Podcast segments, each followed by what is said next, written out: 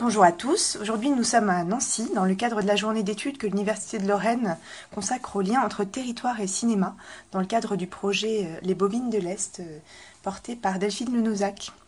Et nous avons le plaisir de rencontrer l'auteur, scénariste et cinéaste Philippe Claudel qui, enseigne ici l'écriture scénaristique et participe à toute cette journée de, réflexion. Bonjour Philippe Claudel. Bonjour. Alors, euh, vous avez réalisé quatre euh, longs métrages, Il y a longtemps que je t'aime, Tous les soleils, Avant l'hiver et le dernier en date, Une enfance. 2015, c'est ça? Oui, sorti en 2015. C'est ça. Alors, si je ne m'abuse, ce sont des films qui ont tous été tournés dans la région Grand Est.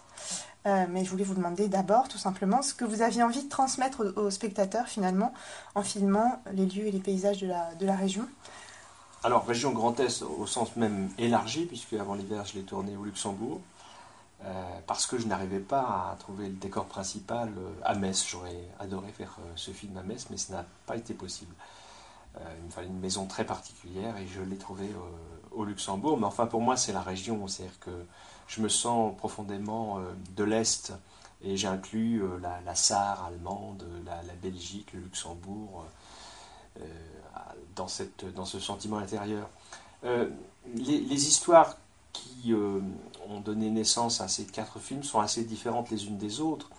Euh, si je prends le dernier film, Une enfance, c'était un film que je ne pouvais tourner que dans cette petite ville qui est montrée à l'écran, Dombasle-sur-Meurthe, qui n'est jamais nommée d'ailleurs, mais qui est la ville où je suis né, où j'habite. Et j'ai construit le film parce que j'avais envie, vraiment, de, de, filmer cette ville, de la montrer sous un jour euh, sous laquelle peut-être, euh, sous lequel on, ne la voyait jamais. C'est-à-dire qu'une ville industrielle, une grosse usine, a priori c'est pas très beau. Moi j'avais envie de, montrer les, interstices justement où la beauté peut se loger, avec toutefois une histoire très dure, très sociale, autour d'un enfant. Donc là, euh, le, sentiment de l'Est, si vous voulez, ou l'appartenance à cet Est, a été un, élément, un moteur, une racine du, projet. Ce qui n'était pas le cas du tout pour... Euh, des films comme Il y a longtemps que je t'aime, ou même Avant l'hiver, où les histoires finalement auraient pu se passer n'importe où. Ça a été un choix personnel de dire à mes producteurs, moi, il y a longtemps que je t'aime, je veux tourner à Nancy. Avant l'hiver, je veux le tourner dans l'Est. Mhm. Euh, et ça, c'était des raisons, euh, comment dirais-je, euh, qui, sont, qui peuvent paraître futiles au regard de la production d'un film, mais j'avais envie de faire participer ma région à l'aventure du cinéma, j'avais envie de, d'engager des gens qui, qui sont d'ici, comme figurants, comme, comme techniciens, comme stagiaires, avec des anciens étudiants ou des étudiants que j'avais.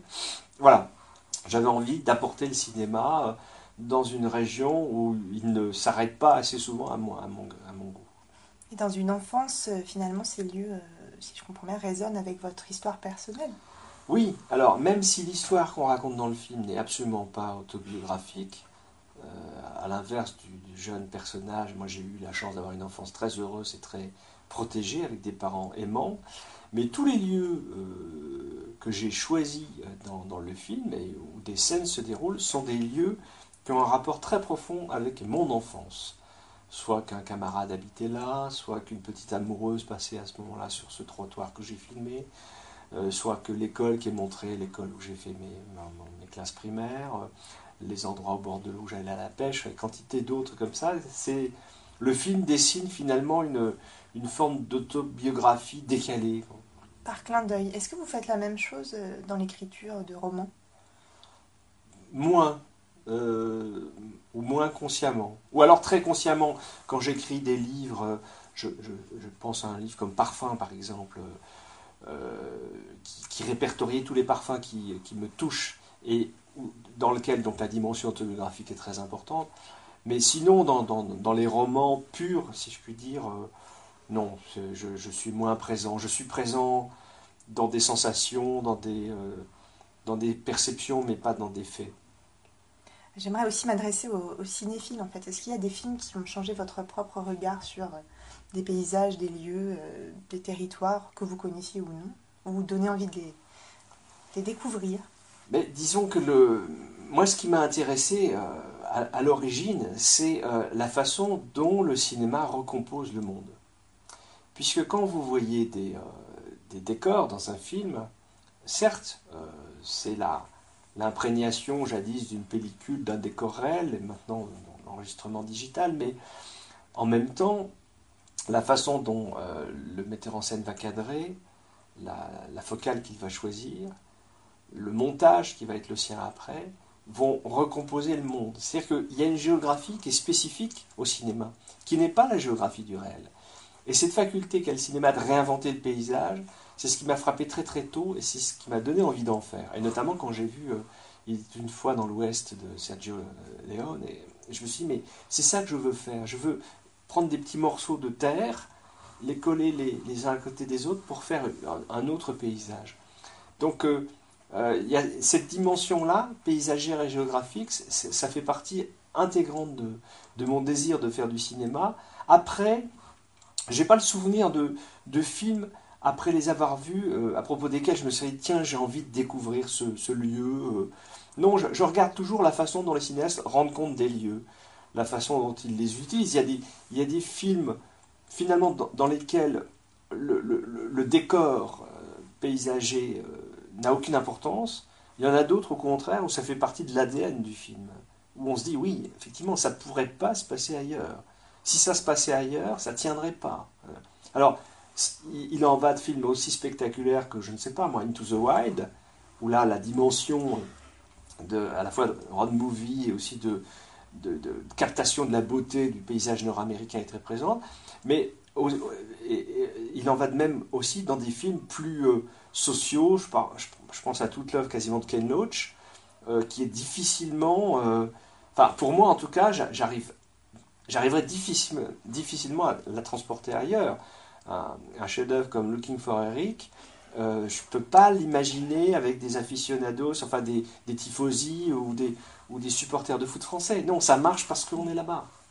Oui, c'est tout un contexte. Sur la recomposition, d'ailleurs, dans tous les soleils, euh, euh, j'ai habité longtemps à Strasbourg et c'est vrai que je reconnaissais sans reconnaître. J'ai eu souvent cette, euh, cette, sensation très étrange de connaître quand on connaît et puis d'être dérouté en même temps sans cesse par le regard artistique.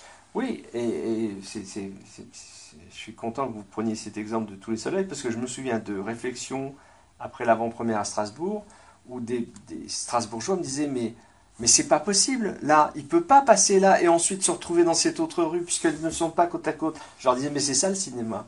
Je me permets de, de recomposer euh, Strasbourg, de, de, faire un Strasbourg cinématographique qui n'est pas Strasbourg réel parce qu'évidemment par le jeu du montage on peut coller des décors qui euh, euh, dans la réalité sont loin les uns des autres. Oui, ça devient possible en fait, précisément.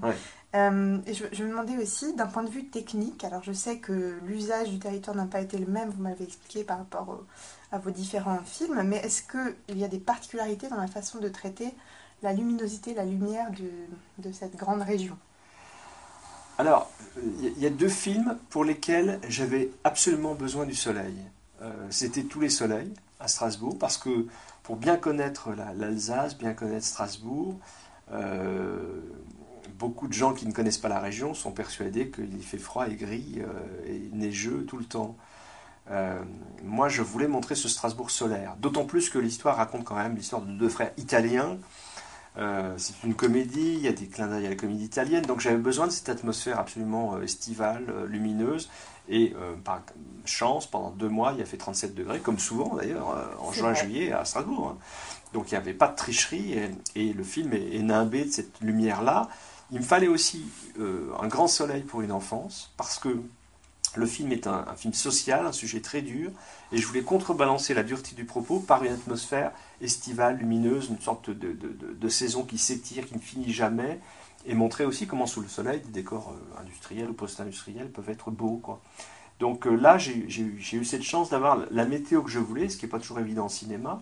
Par contre, les deux autres films, Il est en tant que je t'aime ou Avant l'hiver, la météo n'avait aucune importance. J'allais dire même, avant l'hiver, je souhaitais cette espèce de saison, comme le titre l'indique, symbolique de, de l'âge du personnage.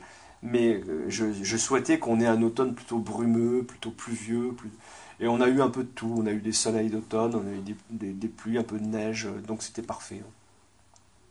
J'ai une, toute dernière question sur votre rapport, à, non pas à la lumière, mais à la peinture, puisque on voit Émile Friand euh, au Musée des Beaux-Arts dans Il y a longtemps que je t'aime, et je, me demandais euh, voilà, quel regard vous, vous portez sur, sur ces, œuvres-là, qui sont des œuvres très ancrées dans le territoire aussi. Oui, alors je ferai une réponse en deux, en deux temps. C'est-à-dire que d'une part, moi je suis un peintre raté ou frustré, c'est-à-dire que j'ai toujours beaucoup fait de peinture, de dessin, et puis j'ai jamais été peintre.